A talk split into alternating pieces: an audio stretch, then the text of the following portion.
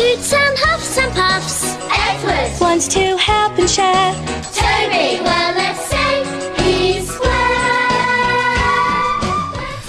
北京时间的十二点零七分，这里是文艺之声文艺大家谈，来自中央人民广播电台。各位好，我是小东。中午好，我是小昭。一个非常欢快的啊，充满着童真童趣的一首英文歌曲啊，来自一个很多朋友可能非常熟悉的动画片啊，就是一个火车头的形象，前面有一个 有一个脸的形象啊。你说的是托马斯小火车，对是的，吧？可能很多人看过，或者说非常了解这个形象。我跟你说，八零后很多人都知道，嗯为什么呢？他们的孩子已经到了成为这个托马斯和他的朋友们重度粉的年龄了。有同事这样是吗？哎呦，就是我我其实挺吃惊的，因为我自己是一个没有小孩的人哈。嗯但后来我会发现，那什么，不管是乐高啊也好，还是像托马斯啊这样也好，现在的孩子玩的东西，他们的父母比孩子们都精通，因为要先做一遍功课，然后给孩子做一下这个选择。自己先玩会了，然后再给自己的孩子啊。所以今天我们带来的就是托马斯啊和他的朋友们，他的哪些朋友呢？我们来介绍一下啊。我们嗯，首先先介绍一下今天我们直播间的两位朋友啊，托马斯和他的朋友们嘉年华这次在北京和大家见面的这个版本的中文舞台剧版的导演王卓和制作人韩小艺，欢迎两位。呃，大家好，我是呃那个我是导演王卓，谢谢。大家好，我是托马斯和朋友嘉年华来了中文版舞台剧的制作人韩小艺。所以这次我们将会为大家带来的是一个托马斯和他的朋友们的嘉年华来了一个中文版的舞台剧啊，应该说是很多动画的粉丝们或者这个形象的粉丝们哎非常值得期待的一件事情。当然了，他们可能最大面积的粉丝们的小朋友们还期待着家长赶紧知道他们来了这样的一个消息啊，主要是家长得知道 所以我们可以关注一下演出的时间，应该在是六月，就是六月六月一一号，呃六月一号到六月四号。啊。如果大家对这个呃剧比较感兴趣，或者是他的粉丝的话，也可以参与到我们今天节目的互动中啊，关注文艺之声的微信公众号，发来文字留言，还有机会获得演出票和电影票。当然了，这个托马斯和他的朋友们嘉年华来了的中文舞台剧的演出票，本周咱们先暂时不安排给大家赠出，因为是在六月儿童节左右的这样的一个活动，所以我们会在日期临近的时候，大家听我们文艺大家谈。嗯，会有赠票跟大家分享，但是今天我们分享的是什么演出的门票呢？是什么演出的门票呢？当然有常规的电影，我们的一零六六观影团啊，现在还在招募当中。我们会在本周四，也就是五月十一号的十八点，邀请大家观看黄磊的首部导演作品《麻烦家族》。这个电影讲的是一对老夫妻的离婚风波，嗯也因此呢引发了整个家族前所未有的大混战。发送您的姓名加上电话加上“麻烦家族”到文艺之声的微信公众号，就可以参与抢票报名。是的，除了电影之外，那么还会请大家继续看话剧啊。五月十九号星期五晚十九点三十分，在朝阳九剧场文艺之声邀请您观看大圣工作室出品的爆笑都市爱情话剧《你是我的魂斗罗》。刚才那个电影说的是一个老夫老妻的离婚风波啊，这次这个话剧说的是一个青年。情侣之间的故事，如果您感兴趣的话呢，可以发送姓名加上电话加上“你是我的魂斗罗”到文艺之声的微信公众号抢票报名。The cheeky one. James, His fame, but lots of fun. Percy, Pulls a mail on time. Gordon, Thunders down the line. Emily. Really knows her stuff. 刚说完，我们今天还没开始赠托马斯的票，就有人发送了托马斯而且后面跟了一个微信公众跟了一个。表情啊，这位网友呃亚日月是吧？对呃，发了一个就是那个微信表情里面一个桃心儿脸，桃心眼，然后流口水的脸看。来是非常期待，而且肯定是这个形象的粉丝。嗯，嗯，说到这个托马斯小火车和他的朋友们啊，大家一直印象当中这是一个外国作品啊，嗯，尤其如果要面对小朋友的话，小朋友都不会看字幕啊，所以这次我们的这个呃舞台剧的嘉年华的版本的话，呃，应该都会考虑到这些元素吧。嗯，会的，会的，因为这一次也是第一次引进到中国，所以我们做了一个就是纯中文版的，只面对中文地区的小朋友们。嗯，所以没有字幕和这个语言的困扰了，小朋友们都能够听懂，而且相信语言是不是也非常的呃比较怎么说呢，适合小朋友的这种接受啊？呃，它一定是适合小朋友的，所呃，包括所有的，包括小火车的发声，都是、嗯都是有强烈的这个这个严格的标准，一定嗯是小朋友能听到的。这样，我觉得一开始啊，我想先了解一下，就是从导演王卓和制作人韩小艺，在你们心目中，托马斯这个形象，或者说咱们现在比较俗的一个词儿，这个 IP 为什么能够这么广泛的受到欢迎？呃，其实这个 IP 我当时是两年前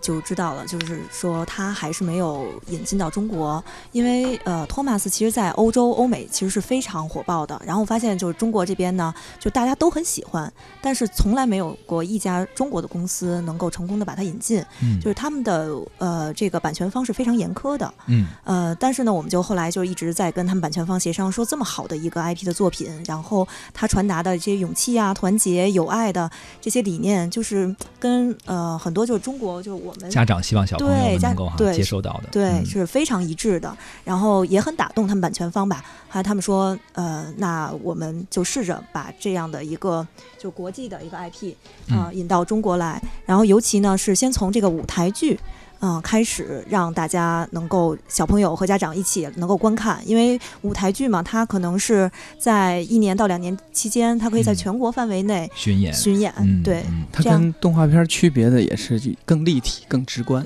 因为我们小朋友现在看的基本上都是动画片，嗯好像有一些的就是落地的一些，那仅此是一些活动了。这次我们最大的一些亮点，也就是在我们的小火车上边。所以说对这个舞台剧这种形式是非常期待的。这样小火车变成了看得见、摸得着的东西啊！小朋友们可以近距离的跟他一起玩儿，像他的朋友们一样，一起来分享他们共同的经历。因为我知道我身边的同事就有小孩是托马斯的重度粉，说粉到什么程度呢？就喜欢火车，嗯所有的玩具喜欢有轨道的。然后玩各种火车头，而且甚至做梦的时候都喊出来托马斯 会说的词儿还没几个呢，真的。对对对对，甚至还有小朋友他们要专门要攒够一些，有些有些不够。有些要攒够，必须要攒够，凑齐了。就像我们小时候凑什么凑什么，吃干脆面，对对对对，就那个什么币之类的，对对对对，类似于这样的东西。对，而且像嗯我说的这个小朋友，其实他年纪还比较小，他还在嗯学这个语言的过程当中。其实他的嗯家长替他选择这个剧目，就是他自己后来也喜欢，也是因为好像你不管是色彩上啊、形象上啊，还是其他方面，好像对小孩的早期的这个智力开发呀，还有一些思维的形成，它会有一些有益的刺激，而且是适度的。其实这也就是为什么就说这个品牌为什么能一直到现在。其实我们大概刚开始了解的时候，这是英国的一个非常老非常老牌的，大概在一九四五年对，嗯就已经有，它是又通过一个铁路系列开始。衍生到这个小的动画片什么的，所以他对每一个颜色、每一个形象、尺寸什么的非常考究，嗯，所以一直能延续到现在。而且每个小火车，它其实是一个鲜活的人物，然后他身上他都会有自己的问题，就像我们其实从小到大，其实每一个人他都是一个独立的个体，嗯，他会有勇气，但他同时可能自己也有这种很缺点，对缺点，有有可能稍微有小小的自私啊，但是都没有关系，他们嗯会在呃互相帮助的过程当中，然后彼此的来去纠正对方的错误，然后一起来完成呃一项小的任务或者小的工作。其实这个也是就是本身这个故事所传达的一个理念吧。对，嗯，非常正能量。所以说，我觉得孩子们喜欢，包括家长喜欢，也就是因为觉得他所传递的故事是非常正能量，像能给孩子很好的。他其实故事很简单，嗯，但是就是。当时我们不太理解，我看到这些动画片我都觉得，我说这么简单的故事能打对，动在孩子吗？成年人来说，嗯肯定会觉得这个东西是非常的幼稚的，幼 稚的是吧？感觉，但是其实真的，你仔细看过好多集之后，或者是多少季之后，这个感受真的不一样。它有强大的这种力量，所以我觉得孩子喜欢它，它一定是有道理的。包括嗯家长喜欢它，嗯但是其实做一个成熟的 IP 的落地产品，它就意味着确确实实标准很高，要求很严，因为。所有人都知道他了，嗯知道他是什么形象了。如果大家拿到舞台上的一个确切的做的实体的形象，稍微有点跑偏，或者是不是那么合格的话，可能就会遭到重度吐槽。嗯所以，是不是这方面我们的团队也做了非常精细的考虑和下了一番功夫？对，因为在此之前呢，托马斯只有呃日本版和澳大利亚版本，他们做的这个火车其实真的是非常的精细。然后我们也是就是，呃，真的是纠结了半天，因为想说啊，可能在国内这边制作费用可能这个是制作人会考虑的，对 想省钱是不是？啊对可能会呃价价格会比较呃嗯低廉一点啊，但是就是说我们还是决定说一定要做一个。对我们制作人是真的是非常 非常好的一个制作人，他舍得花钱，哎，导演就喜欢跟这样的制作人是是是合作真是搭班子。就是真的是下了很大的决心。制作人跟我说，不行，我们一定要去日本去制作这个，因为日本的工艺会比我们会好好很多。我们要学习别人的好的地方，我们是学习，一定嗯那个什么。所以我们真的是从是托马斯跟 Percy 两辆小火车是专门从日本坐回来。所以说，不光版权是原版引进的，而所有的是叫道具吗？或者叫这些东西吧，也都是台置景对、关键原道具，原嗯原本原版的。原版的，嗯对，包括其实您刚才提到那个所有的这些呃标准，呃，可能就是听众可能听不到，我我大概比划一下吧，可能我这个手掌我一米八高，手掌这么高的这个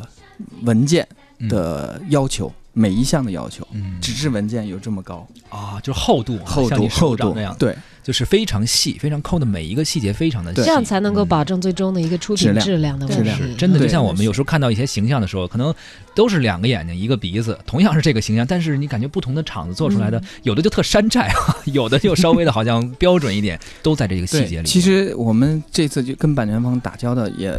大，哎呦，快一年时间，就是嗯。慢慢也了解别人国外的这种为什么他会这样要求，他一定有他的道理，他的这种持久性，那也有他的道理，所以从中也是一个学习吧，嗯，非常好的学习。而且艺术这个东西，你说行外的人觉得有好多东西看得见，嗯。但是不知道它的这个过程是怎样变成从看不见的一个理念到看得见、听得见、摸得着的。但是这一厚厚的有一个一米八大个儿的导演，手掌这么高的文件，就是从每一个实施的细节上去抠、去要求，不得低于这个标准，才能够保证嗯。最终呈现出来的是符合最初的那个无形的脑子当中的理念的对对对，东西。是这样是这样，要不然版权方绝对不过来。还有一个问题，我不知道，呃，是你们费的功夫，我估计应该挺多的啊，是不是这方面版权方也会对你们有一些要求？就是我们知道很多戏啊，尤其是大 IP，它到不同的国家。里头去演出或者设计的时候，因为像这个是一个嘉年华，嗯，我相信一定要添加一些本土化的设计，因为嗯。面对的也都是中国的中国的小朋嗯友，嗯。他不说是像成年人他能够理解一个跨文化的东西。嗯。那么这次托马斯来到中国，是不是会经历不一样的故事呢？是，呃，我其实我们在写写这个中文版的剧本的时候，也是，呃，先是大量的翻阅这个动画片，然后文字资料，呃，最后也想，既然到了中国，那我们一定要有中国的元素。剧透一下，剧透一下，不会是不会是过春节吧？不是不是啊其实是我们中国最传统的舞狮啊